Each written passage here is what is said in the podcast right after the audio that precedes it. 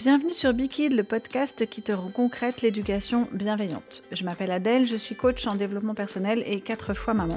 J'ai mis plusieurs années à comprendre pourquoi en France c'est si difficile de mettre en place une éducation démocratique et sans violence.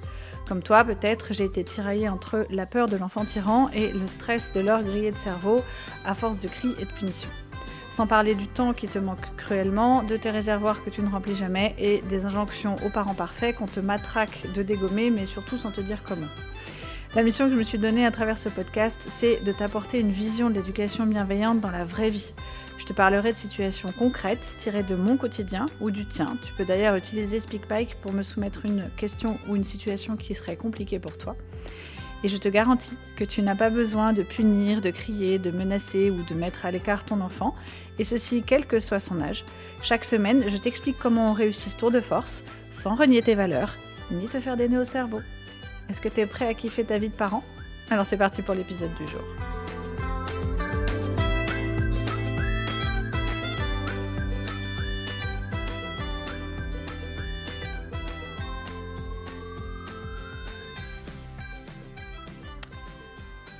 On pense souvent, et peut-être que toi aussi, que pour avoir des enfants bosseurs, ou en tout cas activement engagés dans leur travail scolaire, il n'y a que deux solutions. La première consiste à sévir, à contraindre, ou en tout cas avoir un peu euh, d'emprise sur ce sujet, euh, soit avoir de la chance. Alors la contrainte, c'est très lourd en charge mentale pour les parents, c'est avilisant pour nos enfants, et ça peut être contre-productif. C'est-à-dire que tu peux avoir des enfants qui vont se mettre à travailler pour éviter la sanction, et donc pas parce que c'est important, et à mon sens c'est quand même embêtant, ça annule leur motivation intrinsèque, ou alors qui peuvent carrément abandonner sous la pression, parce qu'elle devient trop forte, que ce soit celle de l'école ou celle des parents. Pour éviter de compter sur la chance, parce que personnellement ça ne me suffit pas, je te propose aujourd'hui une technique qui est bienveillante, qui est efficace, parce que les deux sont compatibles, oui, oui, je t'assure, qui ne sera sans prise de tête pour toi, et ni, ni pour toi ni pour ton enfant. Cette technique, c'est la responsabilisation. Responsabiliser nos enfants, leur donner les clés de leur travail scolaire, leur dire que c'est Enfin, leur dire ne va pas suffire. Hein. Les enfants ne font pas ce qu'on dit et ils font ce qu'on fait. C'est un proverbe suédois qui marche à tous les coups.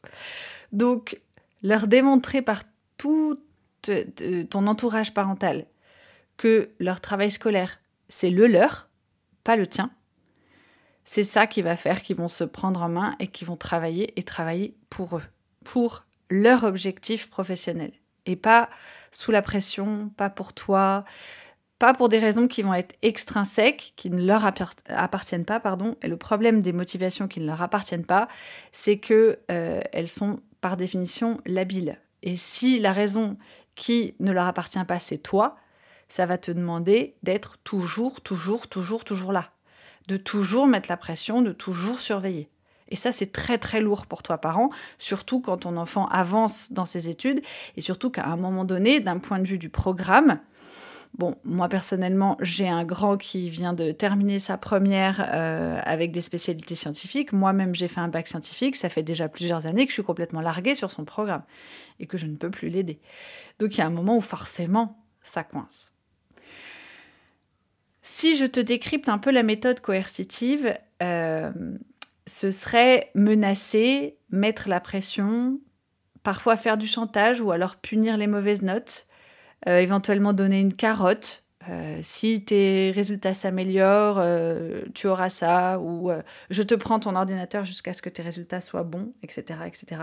Ça, c'est de la carotte. C'est de la carotte ou du chantage, c'est un, peu, un peu entre les deux. Les inconvénients de ça, le premier, c'est la perte de confiance. À partir du moment où on commence à mettre la pression sur les résultats scolaires, nos enfants stressent et dès que les notes ne sont pas à la hauteur de cette pression, bah, ils perdent confiance. Ils ont tendance à se dire mais j'y arriverai jamais. Le deuxième inconvénient, qui pour moi est majeur, c'est que cet euh, état d'esprit-là a tendance à diaboliser l'erreur. C'est-à-dire que l'erreur, c'est mal, la mauvaise note, c'est mal, l'échec n'est pas envisagé. Et sauf que notre cerveau apprend principalement par l'erreur, et si toutes les erreurs sont sanctionnées, l'enfant n'aura plus envie d'être corrigé et donc il n'aura plus envie d'essayer. Il va plus vouloir prendre des risques parce que la sanction est trop désagréable pour lui. Un des autres inconvénients, c'est l'abandon. Si la pression est trop forte, il y a des enfants qui peuvent complètement lâcher prise et dire bah, de toute façon, je suis nul, c'est pas la peine que j'essaye. Ou à l'inverse, on va avoir des enfants, comme je te le disais, qui vont bosser uniquement par motivation extrinsèque, celle de la bonne note, de la récompense ou euh, de l'absence de punition. Alors, je ne dis pas que la motivation extrinsèque n'est pas utile. Euh, à mon sens, il y a des moments dans la scolarité où il y a un peu que ça qui reste et ça vaut le coup de s'en servir. Par contre, si elle est toute seule et si on ne nourrit pas la motivation intrinsèque, il y a un moment donné où ça va plus fonctionner. L'absence de motivation intrinsèque, elle va poser un vraiment problème à l'adolescence ou pendant les études supérieures. Parce que d'une part, euh, il y a un moment donné où tu ne seras plus là, tu pourras plus les aider ou tu pourras plus tout surveiller. Et même avant ça, c'est un surplus de charge mentale qui est incroyable pour les parents. Moi, j'ai des tas d'amis de, d'amis et d'abonnés qui me disent que la gestion du travail scolaire, c'est l'enfer, et qu'ils ou elles ont l'impression que les résultats de leur enfance sont les leurs. Ben oui, mais parce que quand tu surveilles sans arrêt, quand tu fais réciter toutes les leçons, quand c'est toi qui fais, entre guillemets, les devoirs, qui corrige tout de façon à ce que euh, les notes soient meilleures, c'est un peu ton travail et beaucoup moins de celui de l'enfant. Et parfois, la position paradoxale de soutien au devoir devient si forte que bah, les notes reflètent le, le travail du parent et pas celui de l'enfant. Et donc, bah, c'est pas ce qu'on veut finalement. c'est pas le résultat qu'on souhaite. Ce qu'on veut, c'est que euh, les notes de nos enfants reflètent leur niveau, parce que c'est ça qui va leur servir. Je ne dis pas que les bonnes notes, malheureusement, dans notre système scolaire ne sont pas importantes, mais euh, elles, elles ne sont pas forcément indispensables tout de suite. Je rappelle juste, ah, euh, petite parenthèse avant de continuer, que actuellement avec Parcoursup, les dossiers de Parcoursup ne concernent que la première et la terminale. Tout ce qui se passe avant ne rentre pas en ligne de compte, en tout cas pour Parcoursup. Pour d'autres écoles, ça peut être différent, mais pour Parcoursup, ça n'entre pas en ligne de compte.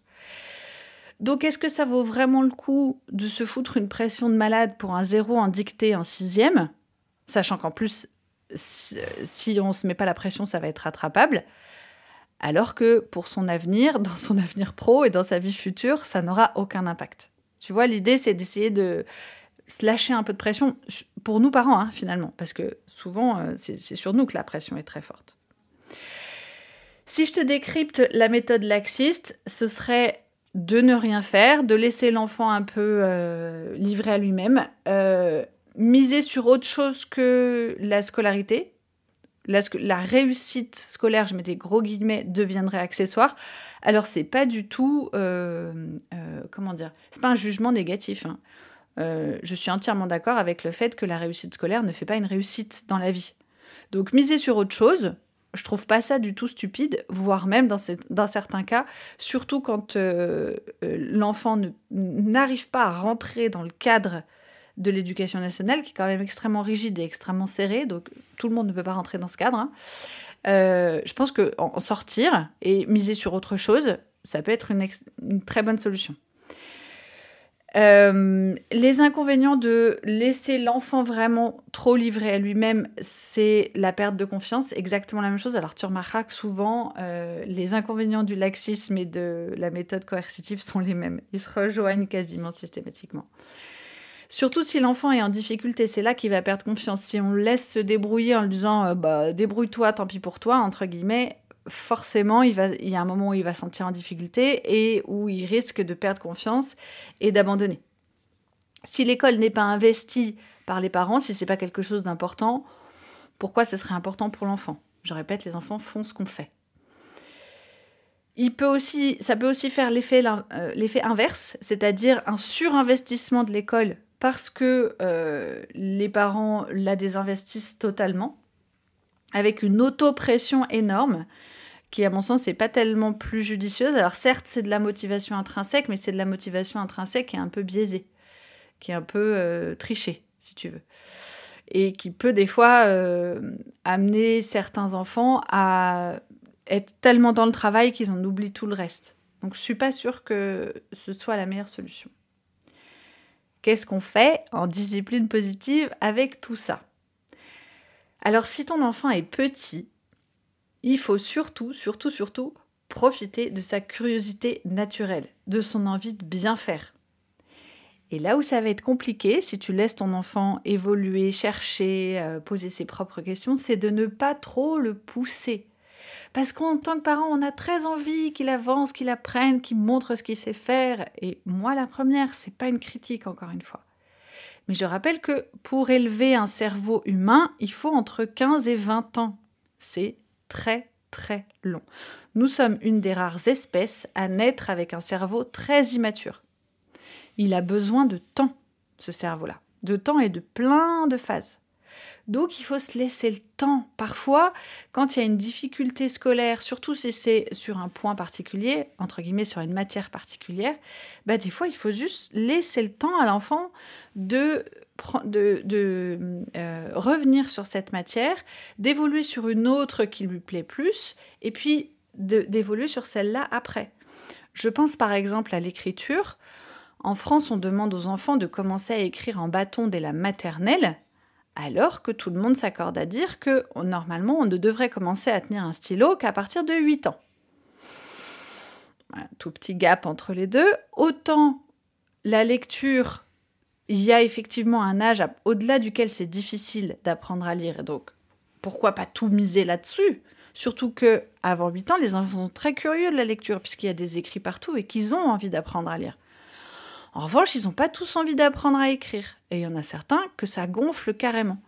Donc en si petite classe, un enfant qui veut pas apprendre à écrire, moi je te le dis franchement, je lui foutrais la paix.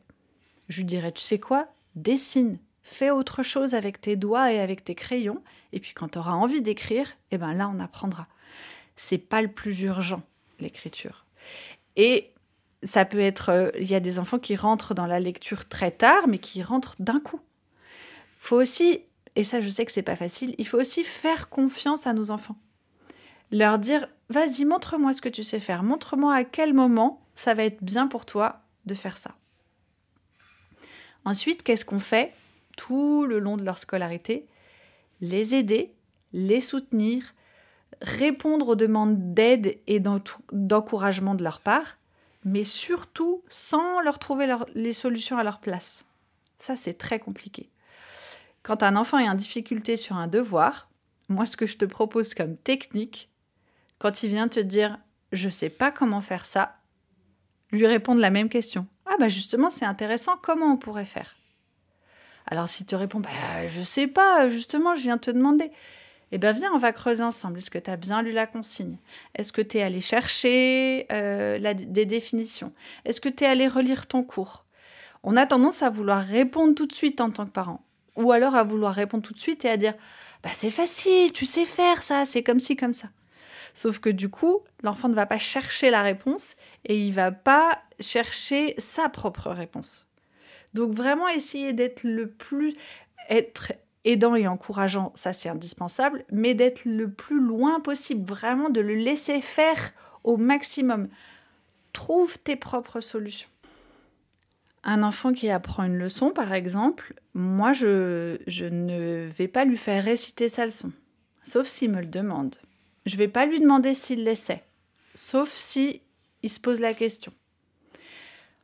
Ça m'arrive de demander est-ce que tu as fait tes devoirs, est-ce que tout est bon, est-ce que tu as besoin d'aide? Non, c'est ok. Tu peux éventuellement, si c'est trop difficile pour toi, demander est-ce que tu penses que tu sais ta leçon? Alors attention, j'ai dit, est-ce que tu penses que tu sais ta leçon Pas? Est-ce que tu es bien sûr euh, de savoir ta leçon? Parce que là, forcément, l'enfant va hésiter. Donc non, est-ce que tu penses que tu sais ta leçon? Si tu penses que tu la sais, ok, je te laisse faire. Ne pas systématiquement les faire réciter, ne pas systématiquement leur faire vérifier, les laisser faire. Parce que comme ça, tu vas les laisser face aux conséquences de leur travail. Et c'est en classe qu'on va voir si la leçon est su ou pas. Alors tu vas me dire c'est super, mais enfin si la leçon n'est pas, est pas on fait quoi?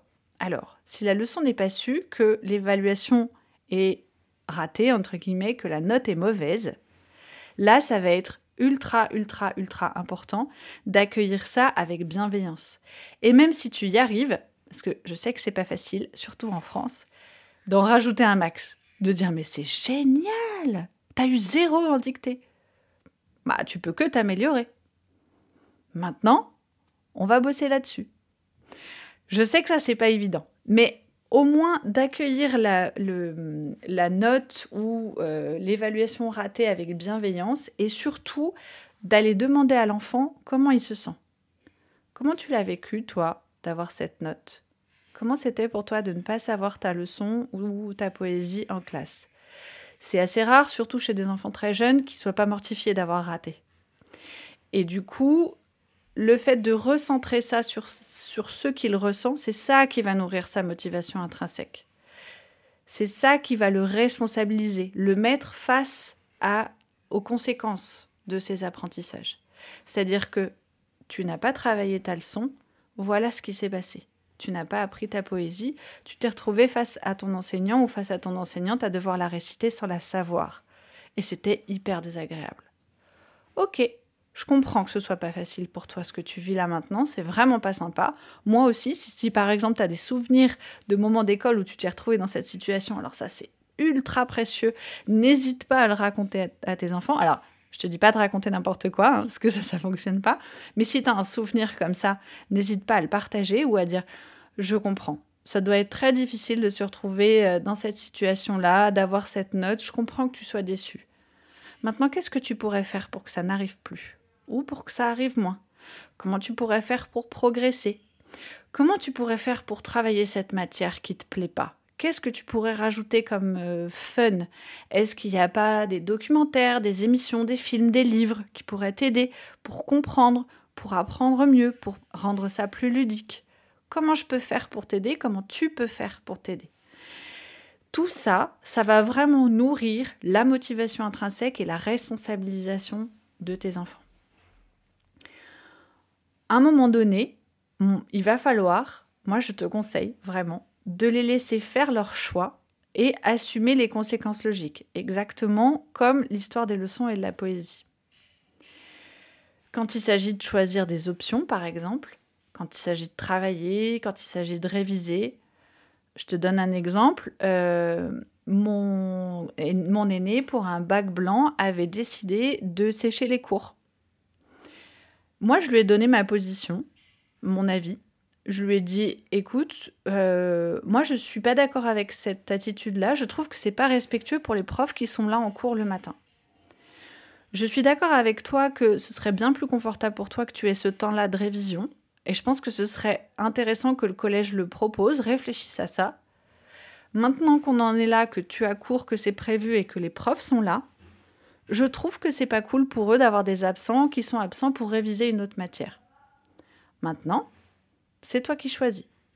Ce qui est sûr, c'est que comme je ne suis pas d'accord avec cette position, ce que je lui ai dit en plus aussi, c'est que je, pense, je pensais qu'il avait suffisamment révisé et surtout, si ce n'était pas le cas, je lui ai dit je pense que ça, pourrait te servir de leçon pour la prochaine fois pour anticiper plus, pour organiser mieux, organiser mieux tes révisions.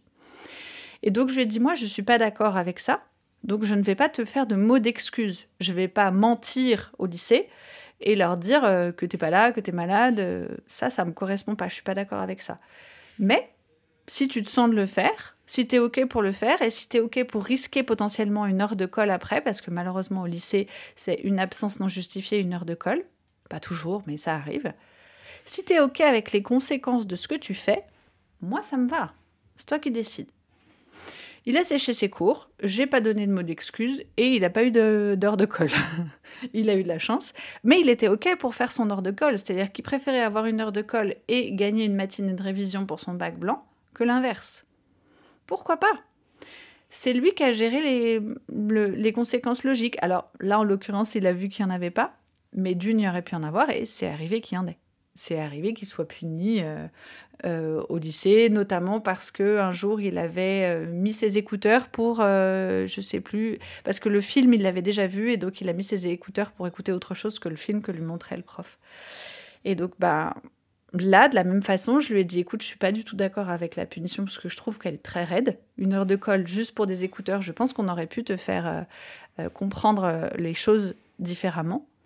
Mais ma position à moi, c'est que c'est pas très agréable pour le prof. Je pense que tu aurais pu trouver une autre solution.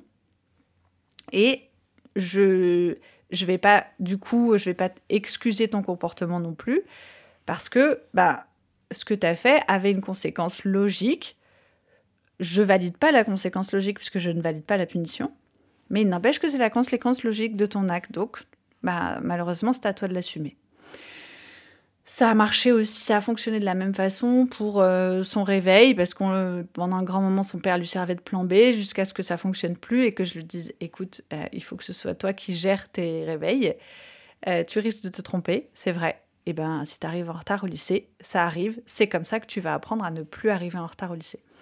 Alors, on est bien d'accord que sur ces sessions d'examen comme le bac, là, on sert de plan B.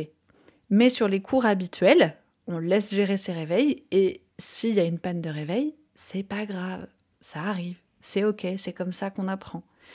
Il y a des conséquences logiques qui sont parfois désagréables, mais c'est pas non plus euh, dramatique, ça ne changera pas toute sa vie d'arriver une fois en retard au lycée. Et en l'occurrence, à partir du moment où on l'a laissé gérer euh, ses réveils tout seul, il y a eu euh, allez, deux, deux pannes, deux échecs. Donc franchement, sur une année, c'est pas beaucoup. Accueillir les erreurs et les échecs de manière positive et encourageante pour rectifier le tir, accompagner ton enfant à trouver ses propres solutions, éviter à tout prix la sanction et la punition. Surtout que souvent elle va doubler celle de l'école. Déjà la note en soi c'est une, une sanction et si je prends l'exemple de mon grand, l'heure de colle c'est une sanction. Ça sert à rien d'en rajouter. Déjà, celle-là, pour moi, elle sert à rien. Si en plus t'en rajoutes, tu vas donner un sentiment d'injustice très fort à ton enfant. Ça a tendance à encourager la triche. C'est-à-dire que, bah, puisque je suis punie quand je fais quelque chose, je vais faire en sorte que ça se voit pas. Ça démotive les enfants et ça externalise le besoin de travailler. Je bosse pour m'éviter des désagréments, mais pas parce que c'est important. Et du coup, la motivation sera moins forte elle va fluctuer. Il y a des jours où elle sera très très compliquée à obtenir. Alors qu'une motivation intrinsèque, un enfant qui est lui-même motivé pour bosser, t'as rien besoin de faire. C'est lui qui va gérer tout seul. Moi, je te conseille aussi d'accueillir la démotivation qui peut arriver parfois, accepter le manque d'envie pour certaines matières notamment qu'ils n'aiment pas, ou pour certains enseignants avec qui ils s'entendent pas. Leur dire euh, je comprends, c'est ok, t'aimes pas cette matière. Euh, moi aussi, il y avait des matières que j'aimais pas du tout, sur lesquelles j'avais beaucoup de mal à travailler. Malheureusement, telle qu'est faite ta scolarité, si tu ne travailles pas cette matière, voilà ce qui va se passer. En l'occurrence, pour mon grand qui déteste le français, bah, si tu bosses pas le français, tu risques d'avoir une mauvaise note au bac et ça va te pénaliser. Résultat des courses, il a bossé comme un sourd son bac de français. Alors que vraiment, il aime pas ça. Mais plus j'accueillais son, sa démotivation, son manque d'envie, plus je lui disais vraiment, je comprends mon chat, je suis désolée pour toi. Est-ce que je peux te rendre les choses plus faciles? Est-ce que je peux t'aider? Est-ce que tu as besoin de, de, mon analyse? Est-ce que tu as besoin de cours particuliers? Est-ce que tu as demandé à ton enseignante comment elle pouvait t'aider? À partir du moment où j'ai fait ça, ben, il s'est rendu compte que c'était à lui de faire le reste et c'est lui qui a fait le reste. Moi, j'ai plus rien eu à faire. Accepter toutes les difficultés qui sont ressenties par nos enfants comme importantes dans leur vie, parce que ça, c'est un travers qu'on a souvent en tant que parents, c'est oui, oh, bah, c'est pas grave, tu vas y arriver, nous aussi on y est arrivé, et puis c'est pas dramatique. Oui, mais eux, ils sont en plein dedans. Et pour eux, c'est dur. Pour eux, c'est grave, pour eux, c'est fatigant. Et c'est primordial de, de, donner de l'importance à ces difficultés-là, notamment pour garder le dialogue avec nos enfants, pour garder la connexion, la communication, surtout quand on arrive à l'adolescence. Parce que quand on arrive à l'adolescence, que euh, le chantier cérébral se met en place et qu'on se, retrouve face à des ados crevés qui, ont l'impression qui donnent l'impression d'avoir la flemme tout le temps, si en plus dès qu'ils expriment une difficulté qui est réelle, je le, répète pour eux, on leur dit oh là là, mais tu glandes rien, tu peux bien faire ça, ils vont finir par plus s'adresser à nous quand ils ont une difficulté, même si elle est plus importante. Parce qu'ils vont avoir l'impression que de toute façon, dès que je dis quelque chose qui est difficile pour moi, on va le minimiser. vraiment, c'est hyper, hyper important d'accueillir toutes les difficultés, tous les découragements, même si pour toi c'est peanuts. Surtout si pour toi c'est peanuts. Déjà parce qu'on ne se souvient pas de, forcément de tout de notre adolescence. Et ensuite parce que vraiment pour eux, c'est dur. Si ton enfant t'exprime une difficulté, c'est qu'il la ressent vraiment. C'est pas juste pour se plaindre. Alors ça peut être éventuellement pour connecter avec toi, mais à ce moment-là, accueille-le. Au contraire, c'est hyper intéressant. Mais c'est pas juste pour se plaindre. C'est parce que vraiment, il éprouve une difficulté et qu'il a besoin ou elle a besoin d'en parler. Et c'est hyper important de l'accueillir. Moi, je te conseille aussi d'accepter toutes les ambitions pro, y compris les plus farfelues. Oui, oui, tu m'as bien entendu. C'est-à-dire que si ton enfant te dit un jour qu'elle veut être Instagrammeuse ou qu'il veut être YouTubeur, tu dis OK et même t'y vas à fond. Ah ouais, j'adore. Vas-y, raconte-moi comment tu vas faire. Parce que au raconte-moi comment tu vas faire ça, si ton enfant a vraiment cette motivation-là, il va te donner plein d'arguments. Si c'est quelque chose qu'il a décidé parce qu'il a vu quelqu'un d'autre soi-disant le faire, il va te dire bah euh, je sais pas. Ok, bah tu sais pas, bah est-ce que tu as des, exemples que tu pourrais aller interroger, voir?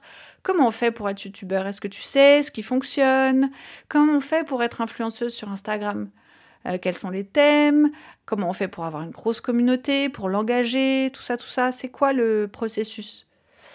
Plus tu vas t'intéresser à ces ambitions pro qui te paraissent, toi, euh, étranges ou farfelues, et plus tu vas, euh, comment dire, trier. C'est-à-dire que soit tu vas être face à un enfant qui est vraiment, vraiment motivé pour ça, et du coup, qui va creuser cette motivation avec toi et qui va finir par aboutir à un projet, un vrai projet, soit le fait de t'y intéresser, c'est là que l'enfant va se dire ouais non en fait euh, bon bah, ça fonctionne pas, c'est trop dur ou c'est pas pour moi ou c'est pas vraiment ce que je voulais. Mais vraiment plus tu t'y intéresses, plus tu poses des questions de curiosité, plus tu es à fond derrière lui ou derrière elle avec des encouragements de malade, et plus tu vas faire ce tri tu vas le voir arriver, c'est, hyper rigolo. Là, j'en suis à euh, une, euh, une velléité d'être comédienne pour ma fille. Ça fait dix fois que je lui propose d'aller voir sa prof de théâtre pour connaître ses... pour savoir comment elle a été formée. Elle l'a toujours pas fait. Je ne sais pas si sa motivation est si forte que ça. On en est toujours là pour l'instant. On verra plus tard. Mais quoi qu'il en soit, je continue à lui poser des questions, à l'encourager, à lui dire que ce serait un super métier, si elle kiffe, ça va être génial. Et plus je l'encourage, plus elle va savoir se décider. Et surtout, plus cette décision viendra d'elle. Et c'est ça que je veux, moi, c'est ça qu'on veut en tant que parent, c'est que leurs décisions, elles viennent d'eux. Alors pour te essayer de te tranquilliser définitivement sur euh, ces histoires de réussite scolaire ou euh, de euh, parcours pro et d'idées pro un peu farfelues de nos enfants, j'avais envie de te raconter très rapidement l'histoire de mon papa parce que c'est une histoire qui est intéressante. Euh, mon papa, au départ, a fait un CAP d'électricien. Et puis, quand il a eu 18 ans, il s'est rendu compte que c'est pas du tout ce qu'il voulait faire. Que lui, ce qu'il voulait faire, c'est euh, jouer de la musique. Il a aucun musicien dans, toute sa famille. Sa famille l'a pas très bien pris. Euh, lui a dit qu'il allait comment dire, euh, finir sous les ponts, hein, puisque musicien, ça gagne rien. Donc il s'est retrouvé un peu seul à s'inscrire au conservatoire pour apprendre la contrebasse et à bosser à côté, surtout la nuit, pour pouvoir payer ses cours de conservatoire et son logement, parce qu'il s'est retrouvé un peu livré à lui-même. Et il a été contrebassiste toute sa vie. il a trouvé une place en or, il a déménagé, il a fait 500 km pour euh, euh, aller prendre cette place qui est était extraordinaire parce qu'en plus d'être musicien, il n'a jamais été intermittent du spectacle. Euh, il a trouvé cette place dans un orchestre régional à l'époque, donc il a été salarié du Conseil général toute sa vie jusqu'à sa retraite. Et il m'a toujours dit, moi j'ai jamais eu l'impression de travailler, j'ai fait ma passion toute ma vie. Donc parfois, euh, des idées comme ça, très farfelues pour toi, peuvent en fait créer des carrières absolument incroyables auxquelles toi, tu n'avais pas forcément pensé. Euh, parce que ça correspond pas à ce que tu vis toi et que ben, il y a des enfants qui des fois rencontrent comme ça des vocations et plus tu si pour toi cette cette vocation est un fantasme plus tu vas dans son sens, plus tu concrétises le fantasme. Plus il devient réel et plus ton enfant va réaliser soit que c'est un fantasme, soit que c'est un vrai rêve et qu'il a envie d'aller au bout de tout ça. Donc vraiment, moi, je t'encourage à encourager ton enfant, même s'il veut être jardinier sur Betelgeuse, comme dirait Aldebert. Pour avoir des, des enfants vraiment engagés dans leur réussite scolaire, il faut les laisser faire leurs propres expériences et leurs propres erreurs. Et je sais que quand on est parent, c'est compliqué.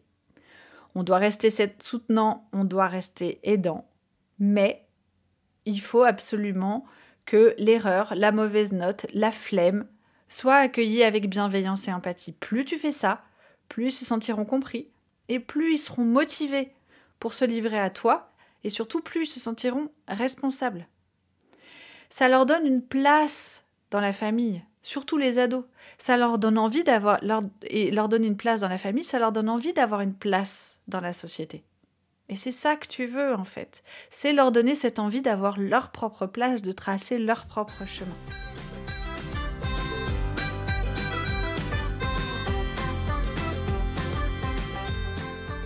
Voilà ce que je voulais te partager aujourd'hui sur le parcours scolaire de nos enfants. J'espère te faire très bientôt des épisodes avec des, invités pardon, qui ont une expertise sur ce sujet qui, tu l'auras remarqué, me passionne.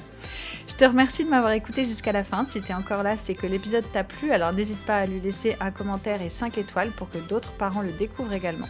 Tu peux aussi bien sûr en parler autour de toi.